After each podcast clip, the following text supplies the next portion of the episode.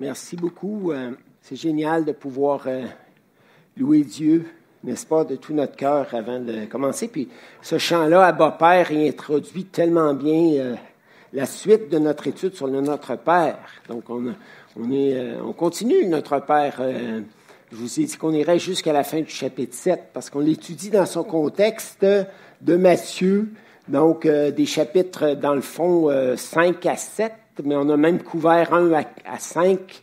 Donc, on couvre large euh, pour mieux comprendre la prière du Seigneur. Je l'ai souvent enseigné au fil des années, mais jamais dans son contexte.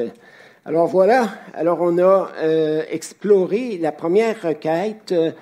C'est là qu'on avait arrêté la semaine dernière et on va reprendre là. Je ne ferai pas de résumé. Alors, juste un mot de plus pour la première requête, que ton nom soit sanctifié. Pourquoi ne pas prier tout au long de l'année qui est devant nous pour que le nom du Seigneur soit sanctifié par un plus grand nombre de personnes dans notre Église, dans les autres églises de Sherbrooke également, et par un nombre grandissant de citoyens dans le grand Sherbrooke? Parce que dans le fond, cette prière, que ton nom soit sanctifié, s'applique aux croyants, parce que les croyants peuvent faire une place de choix encore plus grande dans leur cœur pour honorer Dieu, pour le sanctifier, reconnaître que son nom est saint, mais c'est une prière d'évangélisation en même temps.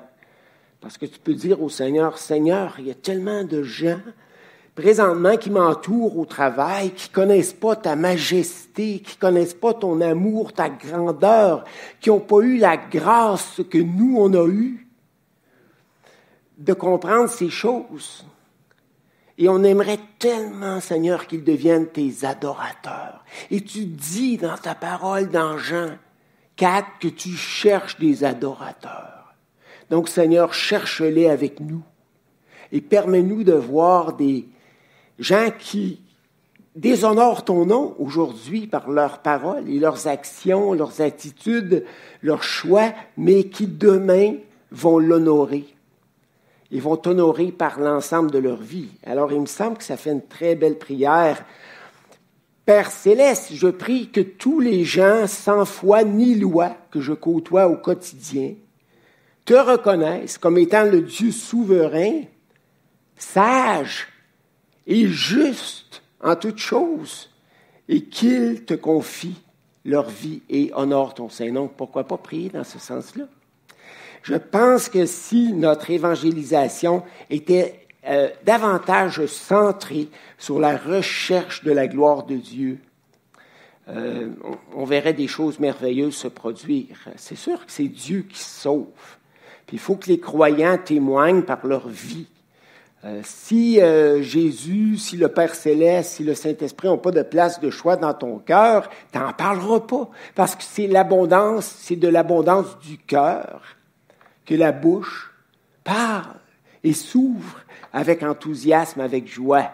Et si les gens euh, voient ça, ben peut-être qu'eux aussi vont dire, ben attends un peu, là, ce, ce gars-là, travaille avec moi, je le connais, c'est un bon travailleur, il est consciencieux, tout ça, mais il, est animé d'une passion spéciale pour Dieu, puis euh, sa vie semble si épanouie. Notre vie n'est pas parfaite, on s'entend, on a des problèmes, mais on a toujours le Seigneur avec nous pour les régler, le Père céleste, pour nous conseiller, pour nous renouveler nos forces, pour renouveler notre courage en cours de route, pour qu'on puisse continuer d'avancer. Donc, euh, vous comprenez le point? Et tout ceci nous mène à notre requête numéro 2. On ne va pas toutes les couvrir aujourd'hui, mais on va en couvrir euh, quand même une ou deux de plus. Euh, que ton règne vienne. En fait, trois, je crois. Que ton règne vienne. Lorsque l'homme a brisé sa communion avec Dieu au début de l'histoire humaine, qu'est-ce qu'il a dit? Que le règne de Dieu se termine et que mon règne vienne. Il ne l'a pas dit dans ces mots-là, mais c'est exactement ce que ça voulait dire. Parce que jusqu'alors, euh, l'homme vivait dans l'innocence et Dieu régnait en souverain maître dans l'univers, mais sur sa vie également. Alors l'homme a dit que le règne de Dieu se termine et que mon règne vienne, mais la prière de Jésus dans Matthieu 6 renverse les effets de la chute, confessant que son règne étendu sur des milliers d'années n'a pas vraiment fait de notre monde un monde meilleur. L'homme honnête dépose les armes et dit au Père céleste dans la prière, Ô Père céleste, que mon règne, qui n'a rien réglé des grands problèmes de ce monde, se termine enfin et que ton règne de paix, de justice et d'abondance vienne. Père céleste, que ton règne s'établisse enfin dans ce monde de guerre, de violence, d'injustice et de souffrance, que ton règne s'établisse dans ce pauvre monde déchiré. Mais on n'a pas besoin d'écouter les nouvelles longtemps pour se rendre compte que notre monde est complètement déchiré. Et de plus en plus, parce que dans 1 Timothée 3, c'est dit dans les derniers jours, les humains seront égoïstes, cupides, amis de l'argent, rebelles, et tout le reste. C'est exactement ce qu'on voit. La méchanceté a toujours existé, mais elle augmente à une échelle euh, mondiale. Tout le monde se contamine, on dirait un peu. C'est pire que la, COVID. Pas mal pire que la COVID.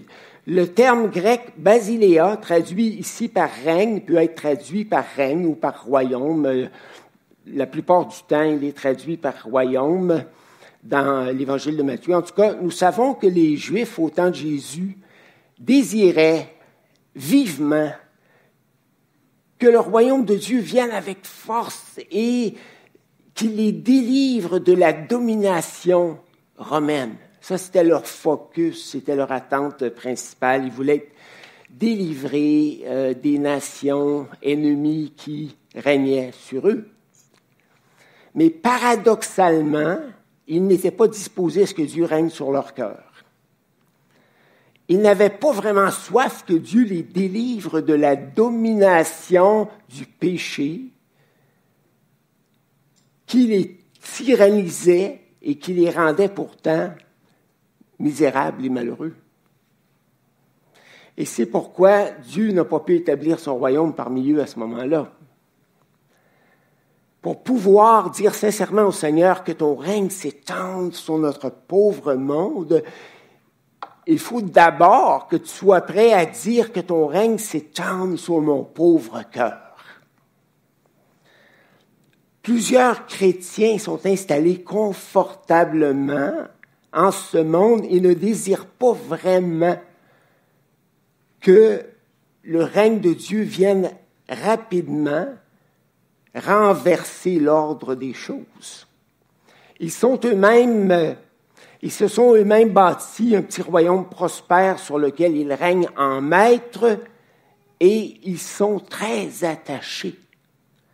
Ces croyants seraient même tentés parfois de dire au Père, Seigneur, que ton règne vienne, mais un peu plus tard.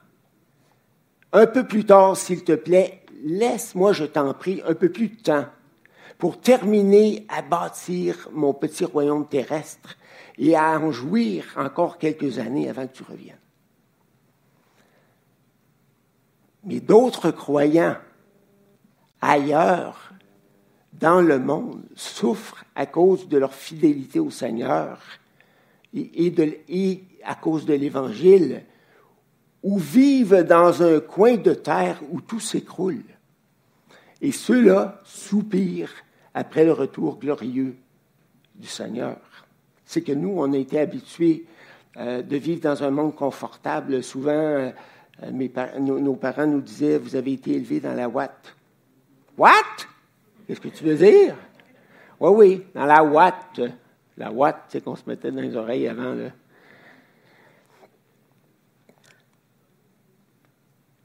Certains croyants voient la laideur du règne des humains. En ont assez des injustices, de l'exploitation, des cruautés, et en ont marre de voir régner le mal, la corruption et l'impiété. Ces croyants qui, collés sur Dieu, ont conservé leur sensibilité spirituelle, soupirent et prient de tout leur cœur. Seigneur, que ton règne vienne, nous t'en prions.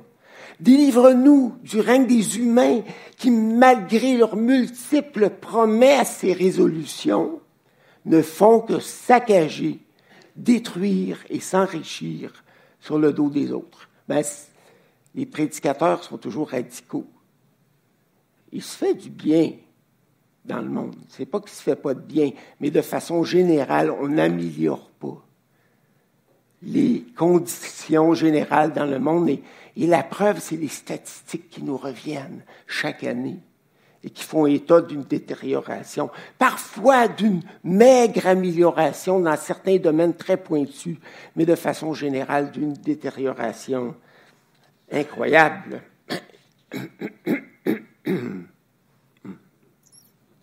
Un petit chat dans la gorge, désolé.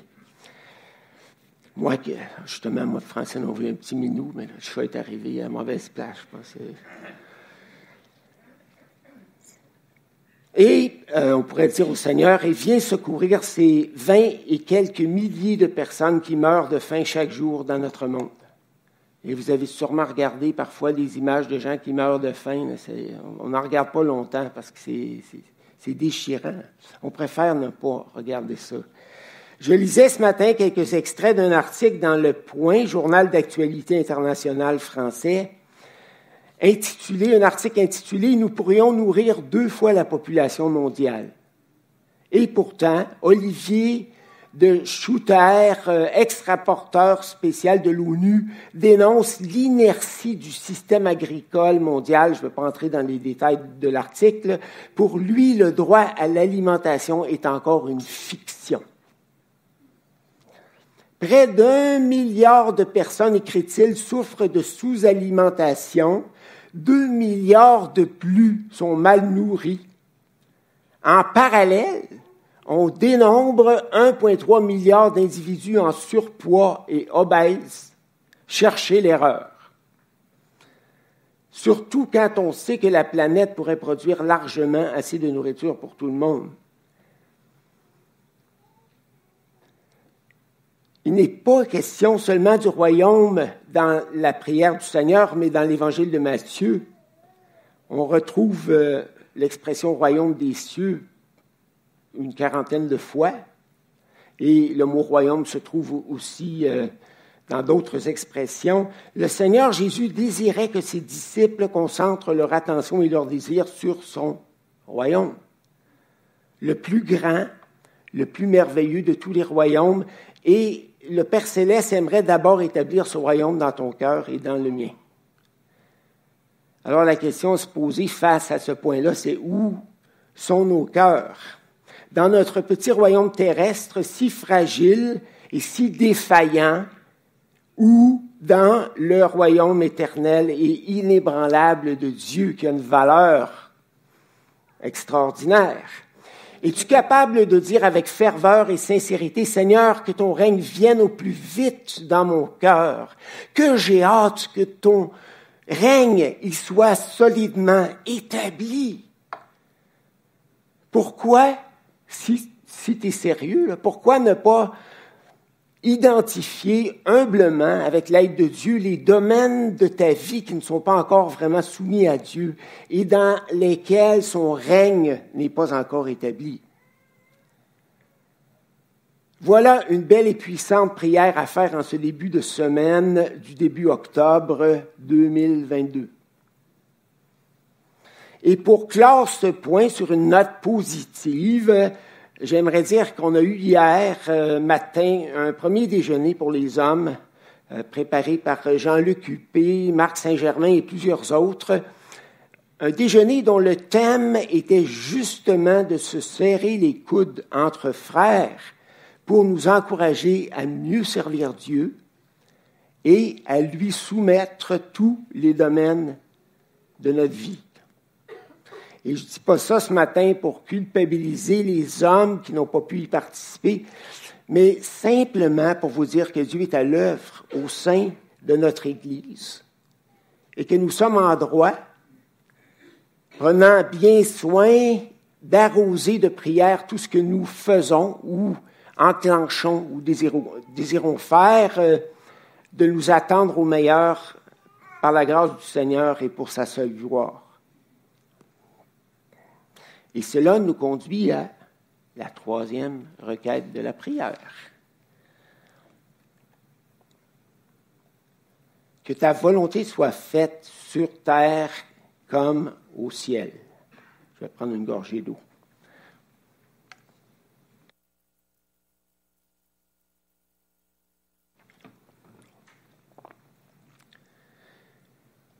Au ciel, les anges font la volonté de Dieu promptement, joyeusement et parfaitement.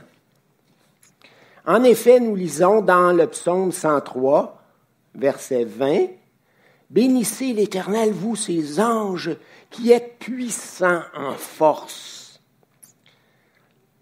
et qui faites sa volonté, qui exécutez ses ordres en obéissant à la voix de sa parole.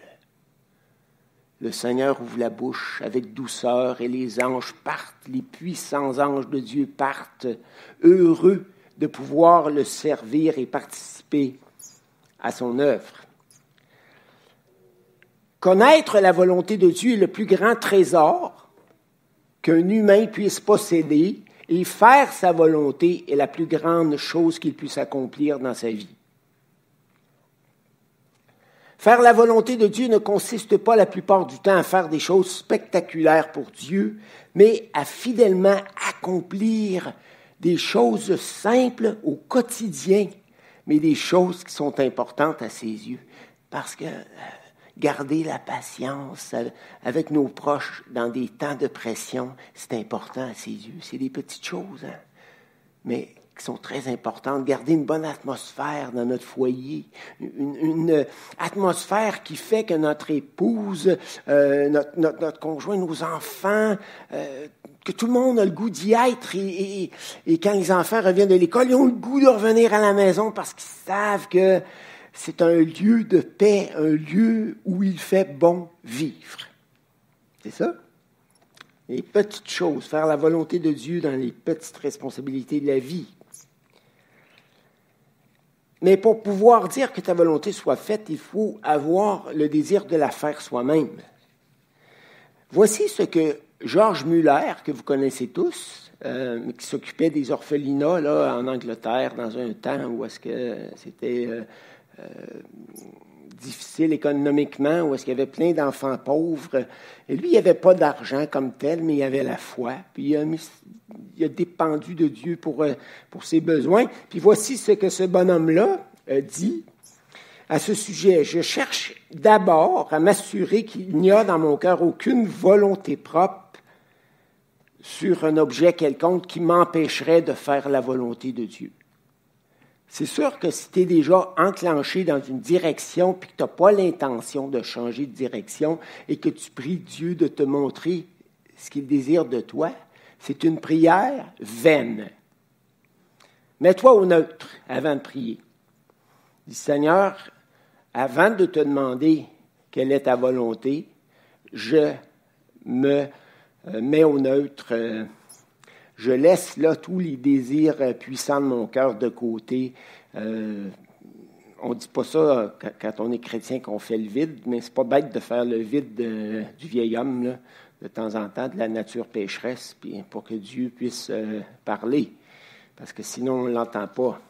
Alors, Georges Muller dit, si on faisait ça, s'il n'y avait pas de volonté propre dans notre cœur, euh, fixé sur un objet quelconque, un désir quelconque. Les neuf dixièmes du tourment que se donnent certaines personnes en général provient de ce fait. Les neuf dixièmes des difficultés sont vaincus lorsque nos cœurs sont prêts à faire la volonté de Dieu, quelle qu'elle soit. Quand on est véritablement dans un tel état, la volonté de Dieu ne tarde pas à nous être révélée. Ça devient simple. C'est nos désirs qui brouillent les choses. On a trop de désirs qui se bousculent dans nos cœurs euh, et qui, empêchent, euh, qui nous empêchent d'entendre la voix de Dieu. Au cours de ma vie chrétienne, euh, écrit Georges Muller, qui comprend actuellement, là, en date de mars 1895, une période de 69 ans et trois mois, je n'ai pas le souvenir d'avoir recherché la volonté de Dieu une seule fois avec sincérité et persévérance au moyen de la parole de Dieu et par le Saint-Esprit sans avoir été invariablement conduit sur la voie droite. Mais lorsque la droiture de mon cœur et l'intégrité, mon intégrité devant Dieu ont fait défaut, et que je n'ai pas su attendre avec patience le conseil de Dieu, mais que plutôt j'ai préféré suivre mes impulsions ou le conseil de mes semblables ou déclaration de la parole du Dieu vivant, alors j'ai commis de graves fautes. Intéressant, c'est une confession, ça, de ce grand homme de Dieu, concernant la volonté de Dieu. Plusieurs versets des Écritures mettent l'accent sur l'importance de désirer et de connaître et de faire la volonté de Dieu pour vivre de manière à lui plaire. Psaume 40, versets 6 à 9. Ça vaut la peine que je lise ça. Sois multiplié, éternel mon Dieu, tes merveilles et tes desseins en notre faveur. Nul n'est comparable à toi. Je voudrais les publier et les proclamer, mais leur nombre est trop grand pour que je les raconte. Donc, ça commence par un, émerveillement de tout ce que Dieu est et de tout ce qu'il a fait.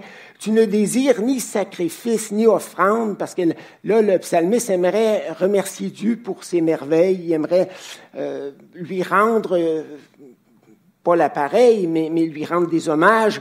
Tu ne désires ni sacrifice ni offrande, tu m'as ouvert les oreilles, tu me demandes ni holocauste ni victime expiatoire. Alors j'ai dit, voici je viens avec le rouleau du livre écrit pour moi, c'est-à-dire avec les Écritures, dont une partie me concerne parce que tu veux parler à mon cœur à travers les Écritures, tu veux m'interpeller à travers les Écritures. Alors je dis, voici, je viens avec le rouleau du livre, les livres étaient en rouleau dans ce temps-là, écrit pour moi, je veux faire ta volonté, mon Dieu. Ça, c'est la phrase clé.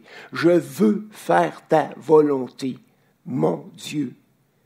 Et ta loi est au fond de mon cœur. Je serre ta parole dans mon cœur, comme un précieux trésor pour comprendre ce que tu attends de moi.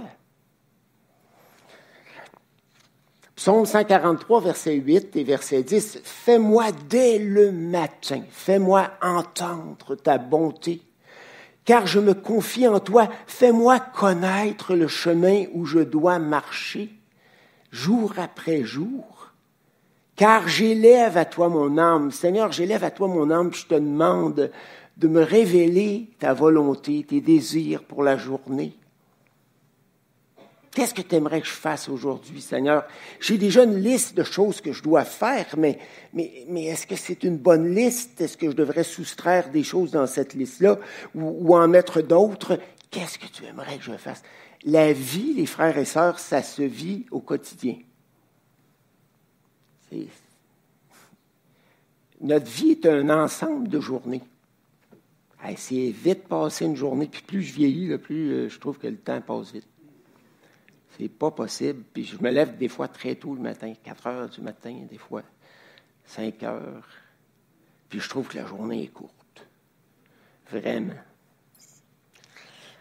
Verset 10, enseigne-moi à faire ta volonté. Car tu es mon Dieu que ton bon esprit me conduise sur la voie droite. Et je crois que le Saint-Esprit nous conduit quand on lui demande, là, parce que tout n'est pas écrit dans, la parole. Le Saint-Esprit va jamais nous conduire contre un seul enseignement de la parole. Sa direction dans nos vies va toujours être conforme à l'enseignement des Écritures. Mais on a besoin parfois de conseils dans des domaines précis, euh, parce qu'on a des décisions à prendre, parce qu'on a, on a euh, des activités à à faire, puis on, puis on se dit, bon Seigneur, c'est quoi que tu aimerais que je fasse là? C'est pas parce qu'on n'a pas d'intelligence, c'est pas parce que Dieu est une béquille pour nous, c'est parce qu'on veut faire sa volonté. jour après jour. Dans Jean 4, 34, Jésus déclare alors qu'il venait d'avoir un entretien merveilleux, un rendez-vous divin avec la Samaritaine, et que les disciples pressaient de manger. Allez, Jésus, mange, mange, t'as faim, t'as soif. Puis là, Jésus répond, ma nourriture est de faire la volonté de, celui qui m'a enseigné, euh, pardon, envoyé et d'accomplir son œuvre. Jésus n'était pas là. Euh, il n'était pas là euh, en train de penser à sa faim et à sa soif, mais il était émerveillé de voir ce que le Père céleste avait fait dans le cœur de la Samaritaine. Il dit aux disciples, regarde, je vais manger un peu plus tard, mais pour l'instant, je suis en contemplation devant ce que Dieu a fait dans le cœur de cette femme qui s'est empressée d'aller voir ses compatriotes pour euh, parler du Messie qu'elle vient de découvrir. Et, le Père était avec moi là-dedans. Puis, euh, même si j'avais soif, bon, j'ai pris le temps de parler à cette femme-là. Et le Père a touché son cœur de façon extraordinaire avec le Saint-Esprit. Et, et ça, ça m'a fortifié. Ben, c'est drôle, hein? Euh, quand il dit ma nourriture, ce, qui me fortifie, ce qui me vivifie, ce qui me sustente le plus dans la vie, ce qui me donne le plus de force, c'est de faire sa volonté. Quand tu fais sa volonté, tu sens à l'intérieur une joie, un sentiment d'accomplissement profond qui dépasse toute joie que tu peux vivre et connaître. Est-ce que faire la volonté de Dieu est quelque chose qui te préoccupe? Est-ce que tu sais ce que Dieu attend de toi sur le plan spirituel, familial, moral, matériel, relationnel, professionnel? Peut-être que tu n'as pas vraiment le goût de connaître ce que Dieu attend de toi et que tu vis comme bon te semble au gré de tes désirs. Euh, à chaque jour suffit sa peine. Pris ça un petit peu comme Akuna Matata. On va euh, suivre le, courant de la vie, puis ça, va nous mener où ce que ça va nous mener. Mais c'est pas comme ça que Dieu veut que tu vives ta vie. Il veut veut pas que tu te lèves le matin avec un gros mal de tête en te demandant c'est quoi sa volonté de Dieu, puis que tu pense à ça toute la journée puis que ça devienne pesant. C'est pas ça le point, là. Mais le point, c'est que on a vécu pour nous-mêmes avant de connaître le Seigneur, puis là, le Seigneur, il veut qu'on vive pour lui. C'est normal qu'on lui demande Hey Seigneur, qu'est-ce que tu aimerais que je fasse? Euh, les gars qui travaillent comme électriciens, comme plombiers ou autres, ils rentrent euh, au bureau le matin, ils commencent pas sur le chantier. Bon, patron, qu'est-ce qu'on fait aujourd'hui? Bon, toi, je t'envoie là, puis toi, je t'envoie là, ta, ta, ta, ta. C'est normal. Ben nous, on a un maître qui nous attend chaque matin et qui aimerait qu'on lui demande Seigneur, qu'est-ce que tu aimerais qu'on fasse? Ah oui, j'ai des cours à l'université aujourd'hui, euh, j'ai telle ou telle chose que je n'ai pas le choix de faire, mais à travers tout ça, qu'est-ce que tu aimerais euh, que je fasse pour toi? Et, et, tu vas commencer, si tu pries comme ça, tu vas commencer à vivre des choses euh, merveilleuses. Mais si tu n'as pas le désir là, euh, de faire la volonté de Dieu, ça se peut. Puis euh, tu n'as pas à être honte, à avoir honte de ça. Je pense que dans certains moments de notre vie, le désir manque. Mais Paul dit aux Philippiens, euh, chapitre 2, verset 12 à 13, parce que les Philippiens n'avaient pas trop le désir non plus d'obéir à Dieu dans un certain domaine. Alors, Paul les exhorte en disant, travaillez à votre salut, vous avez toujours obéi, travaillez à votre salut avec crainte et tremblement. Pas seulement quand je suis là, pas seulement en ma présence pour me plaire, mais plus encore maintenant que je suis absent.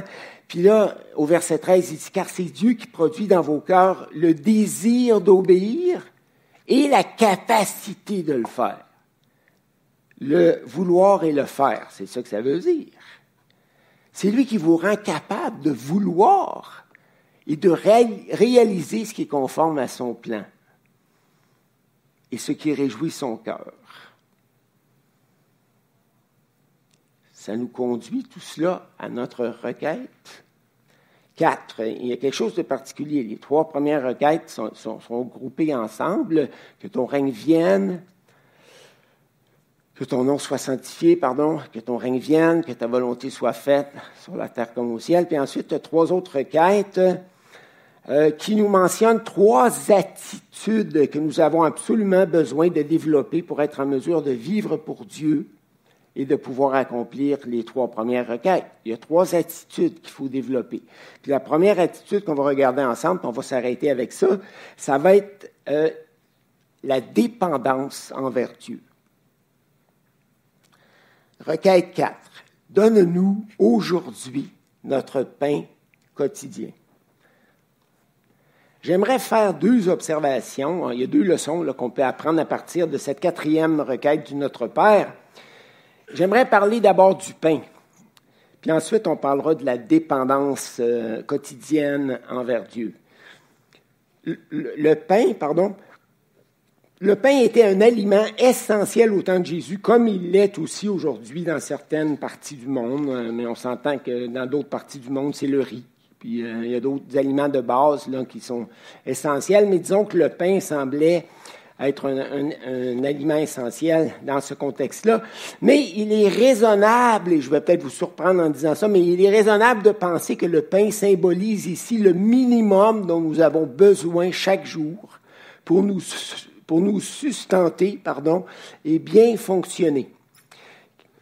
Parce que je me suis mis à penser à ça, puis je me suis dit, ben pourquoi l'eau, qui est encore plus nécessaire à notre survie que le pain? Parce qu'on peut euh, survivre plusieurs jours sans manger de pain. Mais euh, quand tu vis dans des pays chauds, euh, sous le soleil, tu ne peux pas passer plusieurs jours sans boire. Alors, pourquoi est-ce que l'eau, qui est encore plus nécessaire notre survie, à notre survie que le pain, ne serait-elle pas mentionnée également dans cette requête? Puis une autre question que je me suis posée. Imaginez que je suis un riche, puis j'entends Jésus dire ça. Donne-moi aujourd'hui notre pain quotidien. Mais moi, je suis riche. Puis il y a déjà une abondance euh, de nourriture chaque jour, à chaque repas sur ma table, et les serviteurs sont là pour m'apporter de la nourriture. Alors, est-ce que je vais prier, donne-moi aujourd'hui ma croûte de pain? Alors, je me suis dit, bon, le verset euh, qui s'appliquait à tous euh, devait avoir un sens plus large. Et je me suis dit que le terme pain englobait probablement ici tout ce qui est essentiel pour vivre et servir Dieu au quotidien, c'est-à-dire nourriture, eau, vêtements, argent, force et courage. Est-ce que ça vous arrive de vous lever le matin puis vous êtes manqué de courage, manqué de force? Deuxième remarque, le terme aujourd'hui, donne-nous aujourd'hui, et l'expression euh, notre pain quotidien euh, sont euh, des répétitions. Ces deux expressions nous indiquent que Dieu désire que nous le servions dans un contexte de dépendance spirituelle au quotidien. Vous êtes d'accord? Donne-nous aujourd'hui notre pain de ce jour. L'accent dans cette requête est mis sur la dépendance envers Dieu. Pour être en mesure de servir fidèlement Dieu en ce monde malgré les difficultés, les renoncements et les luttes spirituelles, il nous faut absolument croire que Dieu a la puissance de pourvoir à nos besoins essentiels au quotidien, en tout temps, quel que soit le ministère qui nous a confié et où que nous soyons sur la planète. Vous êtes d'accord avec ça? Si tu ne crois pas que Dieu va t'accompagner, qu'il va pourvoir à tes besoins, tu ne pars pas avec cette dépendance émotionnelle envers Dieu, ben, tu vas être arrêté à tout moment, tu vas être découragé, euh, tu vas être plongé dans l'incrédulité, tu vas vouloir lâcher à tout moment. Mais dis-toi une chose, c'est que ce que Dieu t'appelle à faire, ce qu'il te montre de faire, il te donne tout ce qu'il faut pour le faire, toutes les ressources nécessaires pour le faire, à condition que tu dépendes de lui. Alors, il faut absolument, absolument que tu développes l'attitude de dépendre de Dieu, sinon tu ne pourras pas servir Dieu. Faire la volonté de notre Père céleste en ce monde est au-dessus de nos forces humaines. Alors, on a besoin de dépendre de sa force chaque jour pour pouvoir avancer. On a besoin de dépendre de son inspiration, de sa direction pour ne pas emprunter des chemins d'égarement. Bref, apprendre à dépendre de lui. Et dépendre de Dieu donne parfois le vertige. Vous connaissez probablement euh, la petite histoire que je vais lire, mais euh, faites semblant que vous l'avez jamais entendue. Un homme se promenait un jour dans un sentier de montagne. Ne regardant pas trop où il marchait, il glissa et tomba dans un profond précipice. Mais heureusement pour lui, il réussit dans sa chute à s'accrocher à une branche qui sortait du rocher. Après quelques instants, l'homme se rendit bien compte qu'il ne pourrait pas tenir longtemps et il cria à l'aide à tout hasard. Au secours, aidez-moi, y a-t-il quelqu'un qui m'entend? Une voix répondit, oui, je t'entends. Qui êtes-vous? C'est moi, Dieu, ton Père céleste. Ô Père céleste, aide-moi, je t'en supplie. Je désire dépendre de toi. Es-tu prêt à me faire confiance? Oui, Seigneur, tu sais que c'est mon désir. Alors, si tu me fais confiance, lâche la branche. Profond précipice. On s'entend? Lâche la branche. Quoi? Lâcher la branche? Il n'a pas dit tu fou, mais peut-être qu'il l'a pensé. Oui, lâche simplement la branche sur laquelle tu t'appuies et appuie-toi sur moi par la foi. Après un long silence, l'homme s'écria de nouveau. Au secours! Aidez-moi!